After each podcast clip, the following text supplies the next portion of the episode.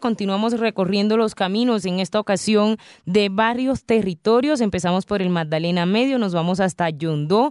Allá nos va a recibir el señor Omar Ríos. Reiteramos, hemos cambiado los nombres de nuestros invitados por seguridad y respeto a las víctimas del conflicto armado en nuestro país. Señor Omar Ríos, bienvenido a Afrocolombia. Gracias por acompañarnos y cuéntenos sobre cómo se encuentra en este momento la situación social de Yondó respecto a los servicios públicos. Bueno, muy buenas noches. Eh, pues la situación en Yondó mm, frente a los servicios públicos sigue siendo de todas maneras muy precaria. Es un municipio que aún mm, pues, por su juventud es un municipio que apenas tiene 30 años, eh, no obstante ha tenido los recursos suficientes para haber desarrollado un proceso de dotación de la infraestructura necesaria y sin embargo pues no contamos en el municipio con un buen acueducto, el alcantarillado todavía eh, llega a ser eh, insuficiente y en general hay muchas áreas en la parte de electrificación rural que todavía necesitan de ella. Señor Omar, ¿de qué manera se han visto afectados ustedes en Yondó por de, de parte de las Fuerzas Armadas al margen de la ley? Pues es un municipio que históricamente, es decir, desde tiempo atrás, ha estado en una zona de influencia de estos grupos armados de la ley. Y donde, eh, por la presencia de ellos, infortunadamente, eh, ha traído bastantes dificultades en la construcción social del mismo municipio. Eh, se ha visto afectado pues en términos de la participación eh, frente a ese desarrollo mismo social, pero también en la participación de, la construcción económica eh, a nivel de territorio, es decir, eh, el aprovechamiento de todo el territorio en la parte productiva.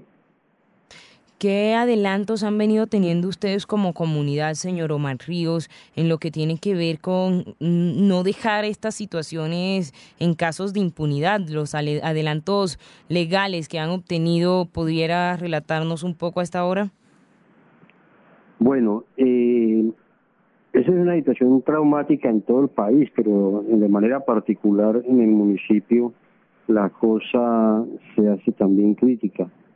Pues Mm, inicialmente lo que tiene que ver con, con la incidencia o, los impactos generados por la presencia de un actor armado y posteriormente la presencia de otro actor armado con, pues aparentemente contrario eh, ha generado daños al, a la ciudadanía, al conjunto social, al tejido social mejor, y eh, las nuevas normas lo que han permitido es un reasentamiento, digámoslo, de, de esos actores armados, sobre todo lo que tiene que ver con los actores mm, comúnmente denominados paramilitares, donde ellos eh, tuvieron la oportunidad a raíz de la normatividad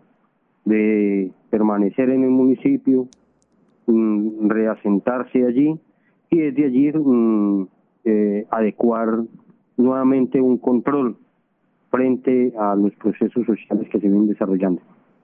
¿Existe algún tipo de grupos sucesores o de especie de sucesores de los iniciales grupos al margen de la ley que los esté afectando en este momento, señor Omar Ríos?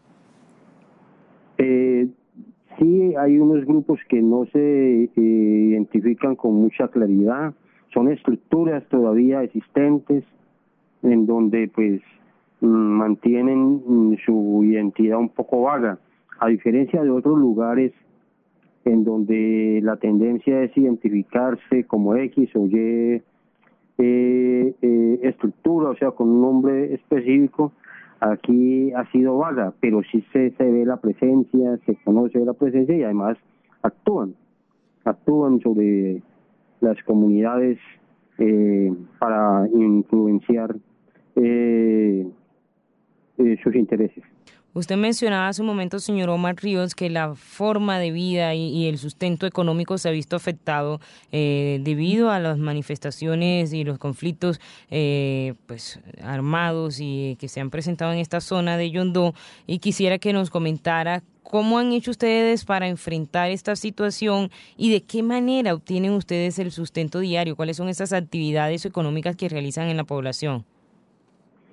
Bueno, este es un municipio eh, con bastantes limitantes en ese sentido, porque originalmente, pues por su dimensión eh, territorial, es un municipio eh, de un 80, un 80, 85, 90% rural. Pero no obstante, mm, por las dificultades precisamente derivadas del, del conflicto, eh, con la presencia inicialmente de unas personas y luego con la presencia o, de estructuras y luego la presencia de otras estructuras, eh, el municipio no ha podido ser aprovechado en su conjunto y antes por el contrario perdió esa ruralidad. Es un municipio que inicialmente tenía hace 10 años una población de 70 rural, eh, 30 urbana o menos de menos urbana y sin embargo hoy, al día de hoy, se llega a ser un poco 50-50 o incluso 55-45, o sea, perdió esa presencia de la población rural en, en las áreas productivas. Eh, y ha traído como consecuencia precisamente que esa concentración de población en el área urbana y en centros poblados sin mm, oferta en el campo económico laboral, eh, pues ha sido eh, de, un impacto muy negativo. Eh, se hacen esfuerzos de parte de la gente en generar acciones más de economía informal. por un lado, lo otro, se ha generado una dependencia mayúscula que no existía antes frente a la, esa producción de enclave concentrada en, en la industria petrolera. Entonces, eh, esa es una situación bastante caótica en este momento.